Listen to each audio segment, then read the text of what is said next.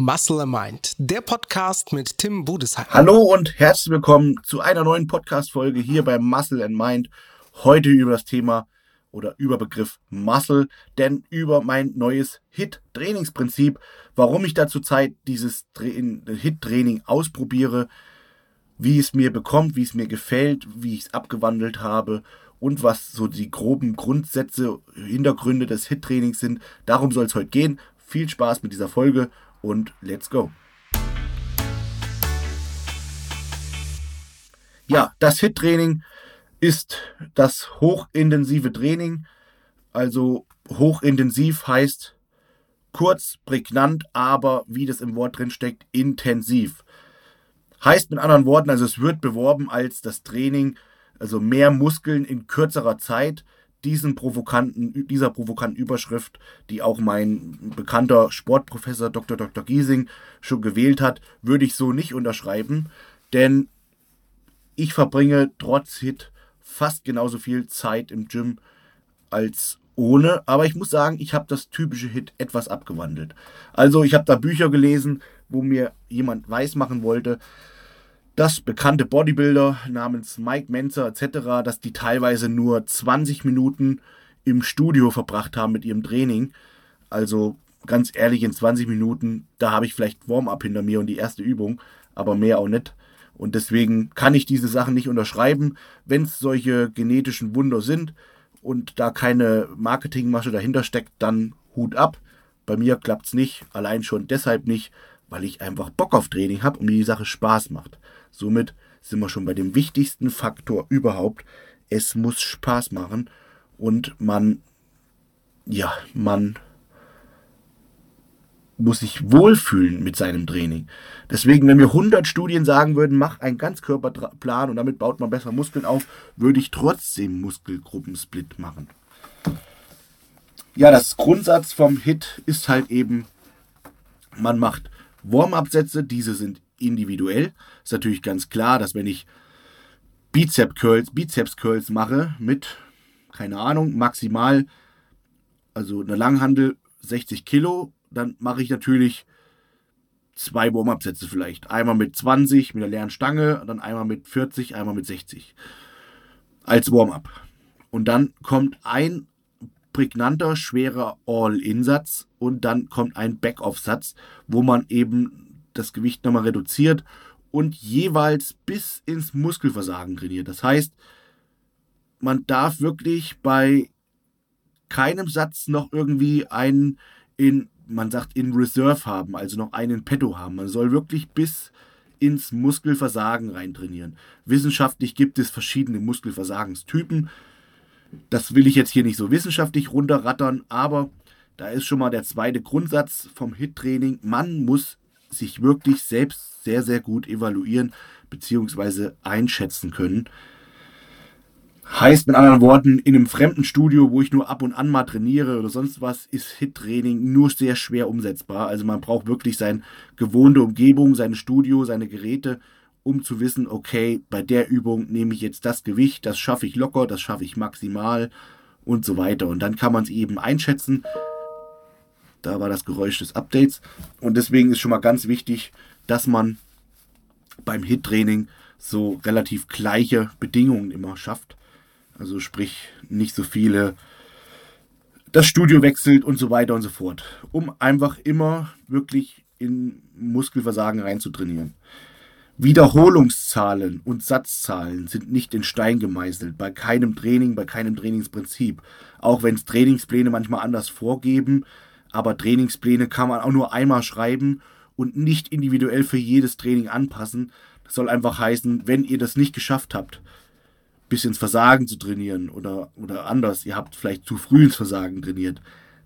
Nach, das Versagen ist schon eingetreten nach vier Wiederholungen, aber eigentlich habt ihr euch vorgenommen, so acht bis zehn zu machen. Dann macht ihr einfach noch einen Satz. Oder ihr macht einen Reduktionssatz, ihr, ihr reduziert das Gewicht. Das heißt, auch da könnt ihr euch selber natürlich Abhilfe schaffen. Was man nicht machen soll, ist dieses kontinuierliche, ständige nur reduzieren. Dafür viele, viele Sätze machen, weil dann kommt man einfach ins Volumentraining. Dann macht man viel zu viel Volumen. Ähm, ja, somit vielleicht auch mal nochmal so, so einen Satz erklärt. Also Kniebeugen, gehe ich her und mache 80 Kilo, drei Wiederholungen, drei bis vier, um erstmal reinzukommen in die Bewegung. Vielleicht beim ersten fünf. Dann mache ich 100 Kilo, mache äh, nochmal drei bis fünf Wiederholungen. Dann gehe ich hoch, 120, 140, 160, mache jeweils nur so drei, vier Wiederholungen, um so in die Übung, in den Satz und ins Gewicht reinzukommen, also um mich ans Gewicht zu gewöhnen.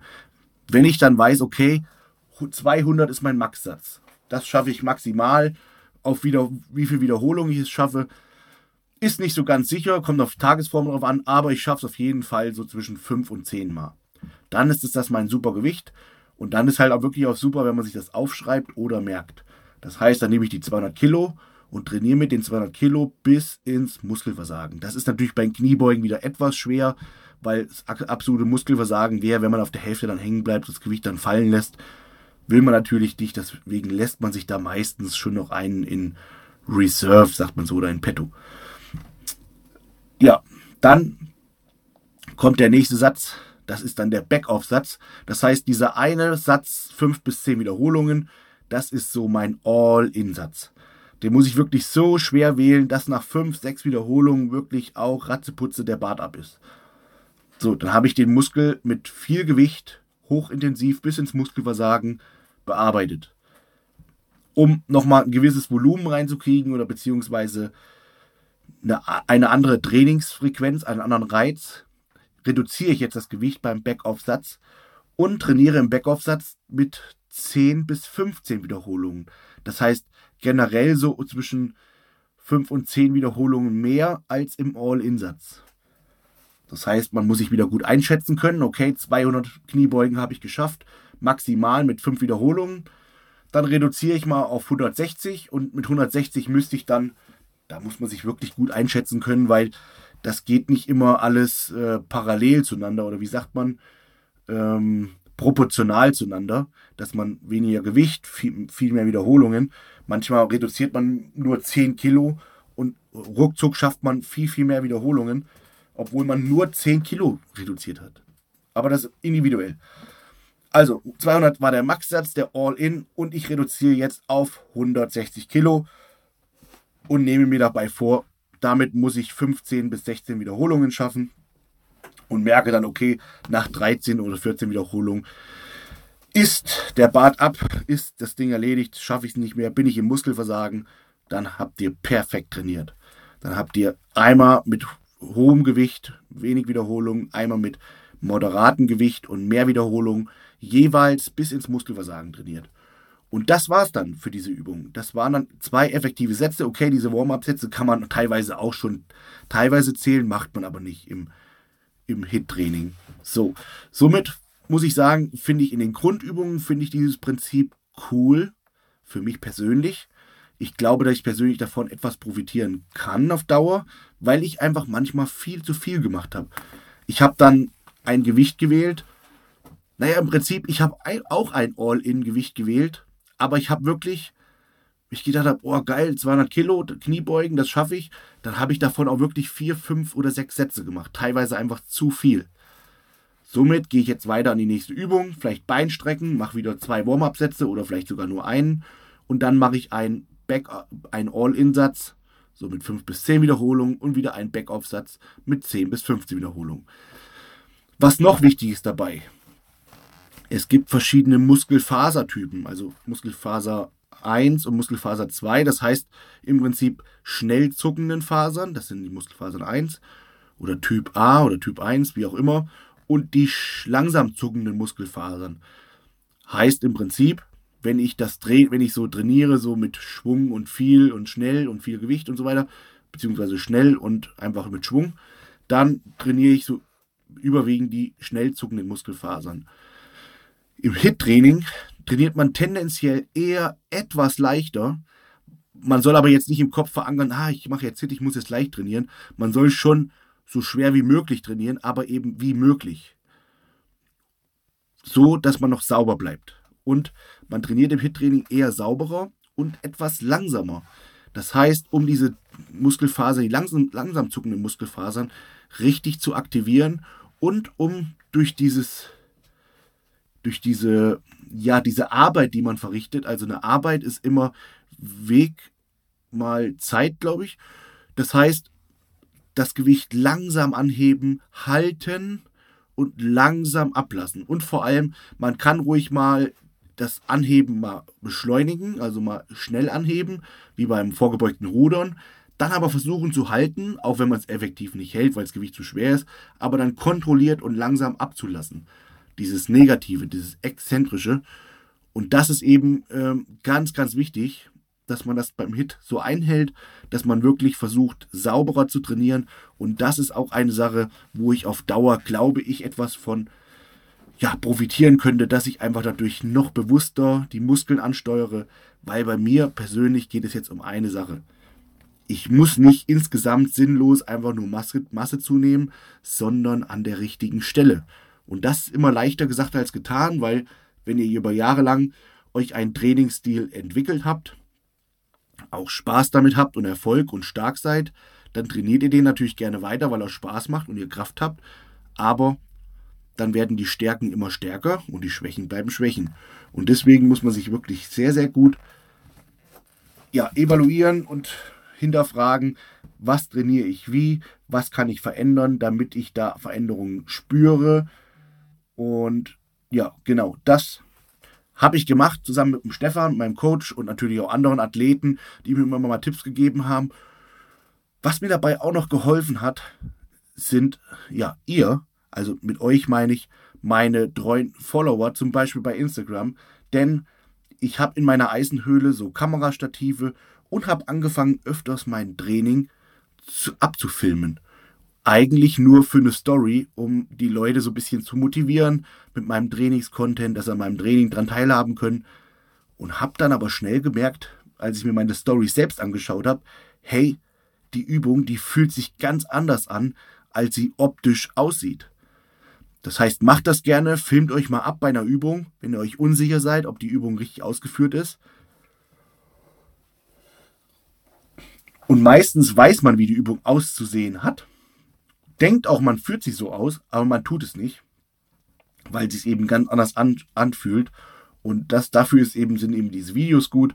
Hab, hat mir gerade geholfen, so bei so Sachen wie äh, Latziehen, also alle so Rückenübungen, weil beim Rücken kann man sie ja schlecht sehen während dem Training. Und da habe ich halt gemerkt, oh, okay, beim sitzenden Rudern, ich lehne mich zu weit nach hinten, mehr nach vorne lehnen, die Ellbogen mehr zum Körper führen, nicht so weit auseinander. Bei äh, vorgebeugten Rudern mehr Richtung Bauchnabel ziehen, Hohlkreuz machen, beim Lattzug nicht so viel nach vorne abkippen, sondern Brust aufrecht und den Latt richtig schön reinrotieren, richtig schön auf die Ellbogen achten, dass die Ellbogen das Gewicht nach unten ziehen und nicht die Hände und somit der Bizeps und so weiter und so fort. Das könnte ich stundenlang weiter aufzählen. Deswegen filmen bei der Übung, wo ihr euch unsicher seid, ist eine gute Sache, um sich selbst ja, zu kontrollieren. Was habe ich abgewandelt oder was werde ich zum Beispiel nie machen? Oder ich weiß nicht, ob ich es nie mache, aber zum Stand heute würde ich es vermeiden wollen. Ist im Prinzip dieses typische Training nach Push-Pull-Beine-Prinzip. Das macht der Stefan sehr gern mit seinen Athleten, aber man muss auch dazu sagen, nicht mit allen, nur für die, die es passt. Das heißt, man trainiert Push, also alle Drückübungen, Brust, Trizeps, vielleicht Bauch, dann Pull, alle Zugübungen, Rücken, Bizeps und äh, dann noch Beine. Push, Pull, Beine. Push, Pull, Legs. Und ja, dann macht man, der Stefan macht immer so zwei Trainingstage, einen Trainingstag Pause, zwei Trainingstage, einen Trainingstag Pause. Und naja, mir gefällt es zum Beispiel nicht, ein Push-Training zu machen, wo ich Brust und Schultern zusammen trainiere. Also ich glaube, das habe ich vorhin noch vergessen. Also Push ist Schultern und Brust und Trizeps. Und das gefällt mir nicht. Ich trainiere lieber Brust alleine und Schultern alleine. Ja, und somit habe ich es einfach für mich abgewandelt, dass ich einmal meinen mein Push-Tag mache, indem ich Brust mache und Trizeps und ja, eventuell Bauch. Mein Pull-Tag, wo ich Rücken mache. Dann mein Beintag, wo, ich den Beinbeuger trainiere. Dann wieder ein Push-Tag, wo ich ähm, Schultern trainiere und Trizeps, also den Trizeps zweite Mal die Woche. Dann eventuell, wenn ich, wenn ich die Zeit dafür habe, wieder einen Pulltag, wo ich ähm, Rücken-Bizeps trainiere wieder, also die zweite Rückeneinheit pro Woche, die ich dann auch etwas anders gestalte, komme ich vielleicht später mal drauf. Also wo ich einmal mehr den Latissimus-Bereich und einmal mehr so in den engeren, tieferen Rücken trainiere. Und dann, last but not least, fängt die Woche quasi wieder von neu an mit einem Leg, also einem Beintraining, wo ich dann wieder mehr den Quadrizeps bearbeite. In dem anderen Bein bringe ich natürlich logischerweise mehr den Beinbeuger, Strich, Strich Hamstrings. So habe ich das für mich abgewandelt. Also im Prinzip habe ich nur das Push-Training getrennt und das Rückentraining auf zweimal die Woche aufgeteilt, wo ich jemals äh, eine andere äh, Spezifikation trainiere. Und ich mache zum Beispiel in dem Armtraining mache ich ganz normal nach Volumen, mehrere Sätze, Wiederholungen, ganz normal, Volumenbereich. Im Schulterbereich, bei so Sachen wie Seitheben, Frontheben etc., trainiere ich auch ganz normal mit Wiederholungen auf Volumen. Das Einzige, wo ich, ähm, das heißt das Einzige, das sind die einzigen Übungen, die ich normal nach Volumen trainiere und alle anderen so Sachen wie Grundübungen, Kniebeugen, Beinpressen, Kreuzheben, Bankdrücken. Das mache ich alles mit diesem HIT-Prinzip, was ich gerade erklärt habe mit diesen individuellen Warm-up-Sätzen. Ein All-In-Satz, 5 bis 10 Wiederholungen, ein Back-Off-Satz mit 10 bis 15 Wiederholungen. Ja, und ich muss sagen, mit diesem Trainingsprinzip habe ich sehr gute Erfahrungen gemacht. Ich weiß nicht, ob das so richtig ist, wie ich es mache. Äh, zum Beispiel beim Rückentraining. Also ich brauche da mindestens genauso lang wie beim normalen Volumentraining, vielleicht sogar manchmal noch länger, weil ich zwar nur zwei effektive Sätze pro Übung mache, ich mir aber dafür dann denke, ja, nu cool, dann kann ich ja viel mehr Übungen machen. Das heißt, unterm Strich komme ich dann auch wieder so ein bisschen bei einem Volumentraining raus, weil ich äh, ja dafür dann einfach viel mehr Übungen mache, weil ich ja quasi mit zwei Sätzen pro Übung schon durch bin. Und ähm, das mache ich aber individuell, wie ich gerade Lust und Dampf habe. Man darf auch jetzt nicht da so in den Tenor verfallen, dass man denkt, man hat jetzt generell immer zu viel trainiert. Also so denke ich Mir sagt das zwar jeder, aber ich habe dann einfach Angst, dass ich faul werde. Dass ich einfach denke, ah, okay, ich habe ja eh immer zu viel trainiert, dass ich mich dann darauf ausruhe und beruhe und dann einfach effektiv weniger trainiere und keine richtigen Fortschritte mehr mache. Deswegen versuche ich einfach nur. Deswegen versuche ich einfach nur ähm, bewusster zu trainieren, äh, zielgerechter zu trainieren, also einfach mich noch mehr darauf zu konzentrieren, auf meine Schwächen und so weiter.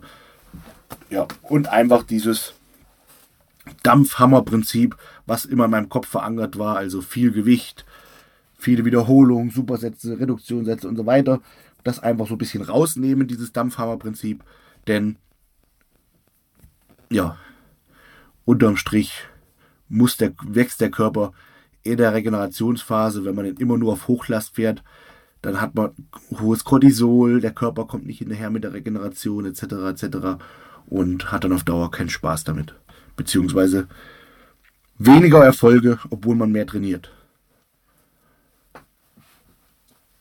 Ja, ob ich das HIT-Training, dieses HIT-Prinzip gänzlich so beibehalte, das kann ich jetzt noch nicht sagen. Ich probiere es einfach jetzt gerade mal aus. Bin jetzt gerade in einer sogenannten Erholungsphase, Recovery-Phase und ja, mal schauen, was die Zukunft so bringt. Ich bin der Meinung, meine Philosophie ist, dass man immer das Training so gestalten sollte, wie es einem Spaß macht und wie es das Beste für einen ist. Das heißt, man muss offen sein für andere Dinge, muss die ausprobieren und muss dann einfach schauen, okay, was davon hat mir jetzt gefallen, was kann ich übernehmen, was kann ich in meinem Trainingsalltag einbauen und was belasse ich vielleicht doch lieber bei ja, alten Dingen, alten, alten Prinzipien, so quasi never change running system. Und ja, deswegen ist das eben ganz, ganz wichtig. Also ich hüte mich immer davor, mich da inspirieren zu lassen von irgendeiner Sache und dann voll da auf diesen Zug aufzuspringen und nur das gilt jetzt. Machen leider die meisten.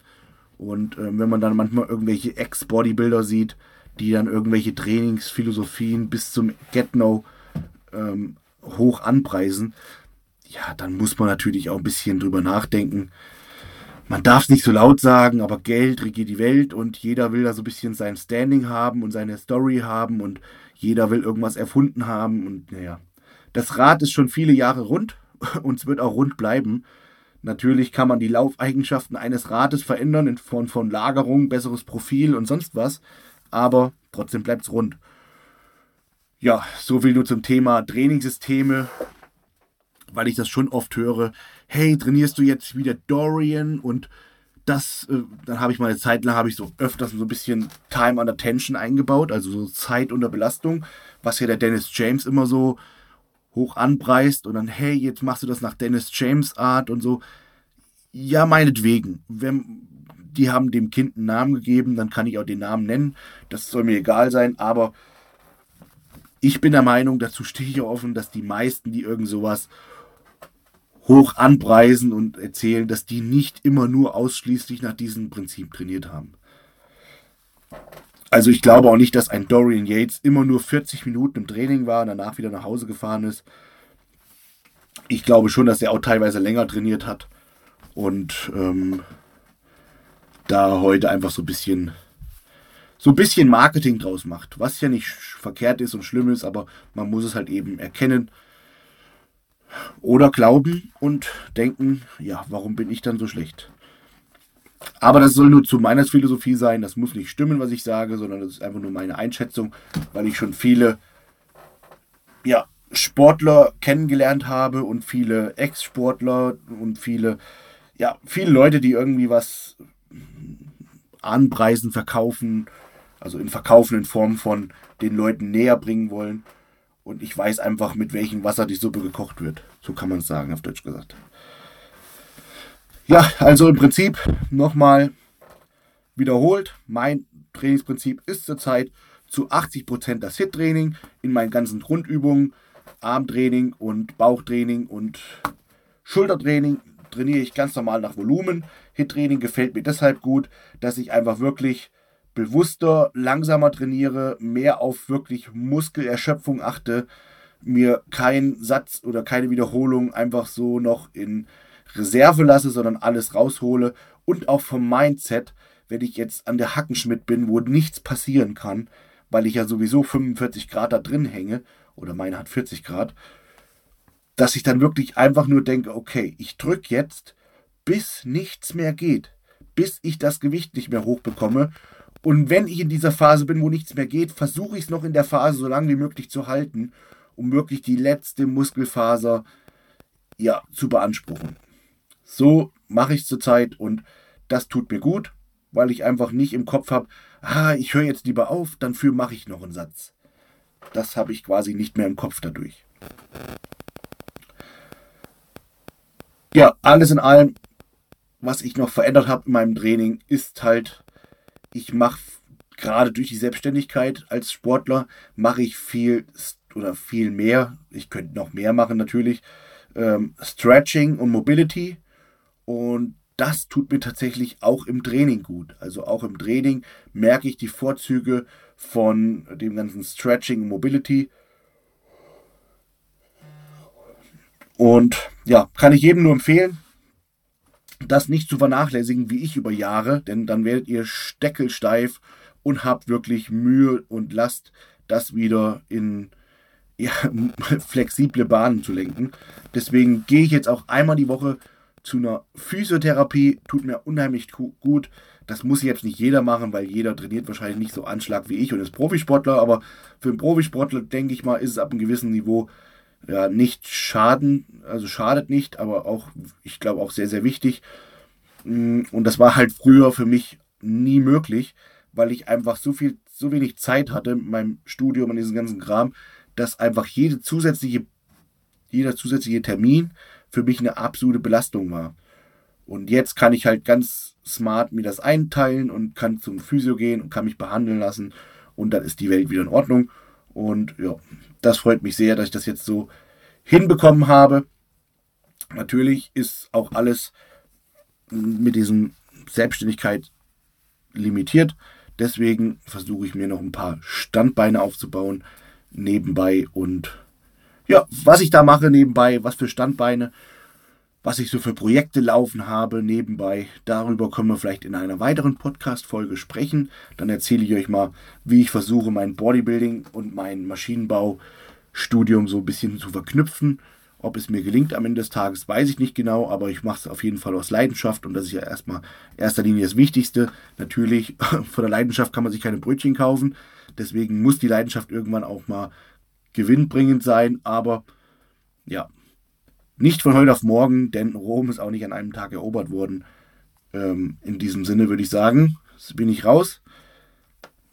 Eine Kleinigkeit würde ich noch hinzufügen. Ich weiß nicht, ob jemand von euch schon mal mit einem Intra-Workout-Produkt trainiert hat. Also soll heißen Intra-Workout-Carbs, also mit anderen Worten Kohlenhydrate während des Trainings.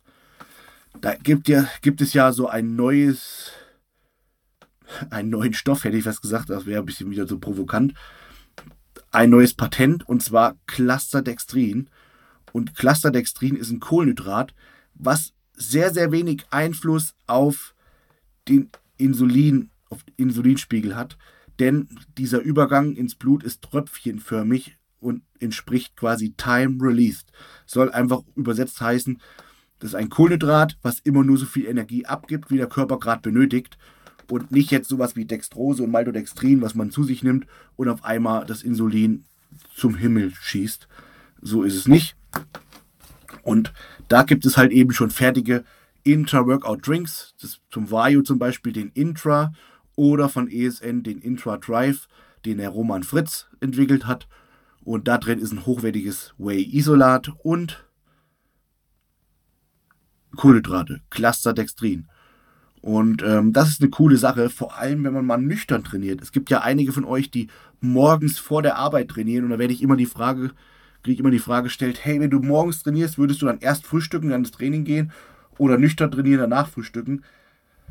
Ganz ehrlich, ich würde nüchtern ins Training gehen.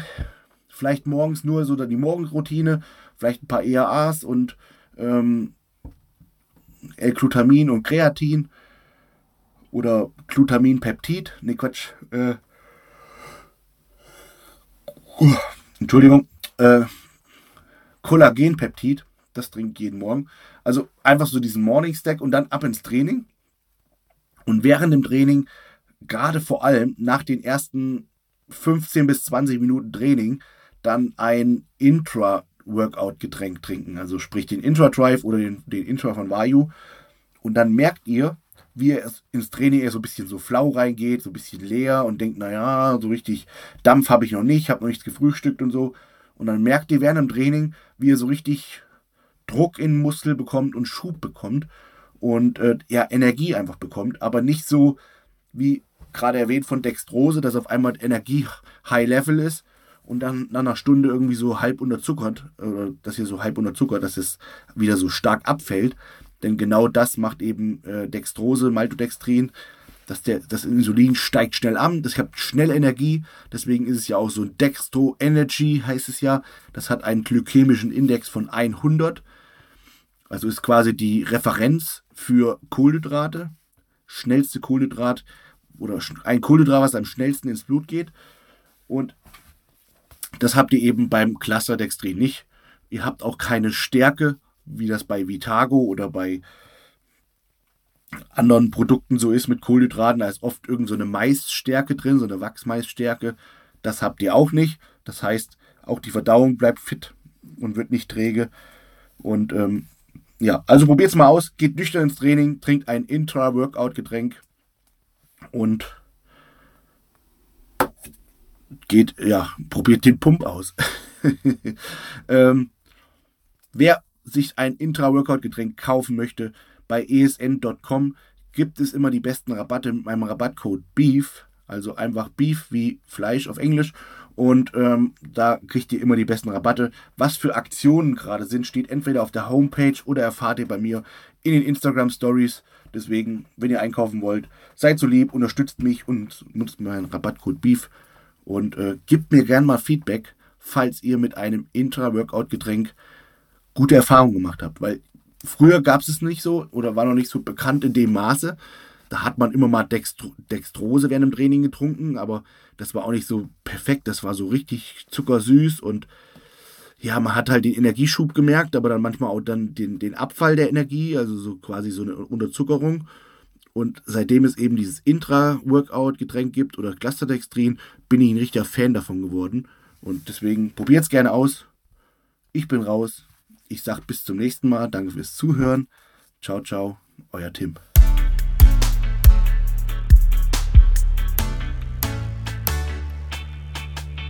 Muscle Mind, der Podcast mit Tim Budesheim.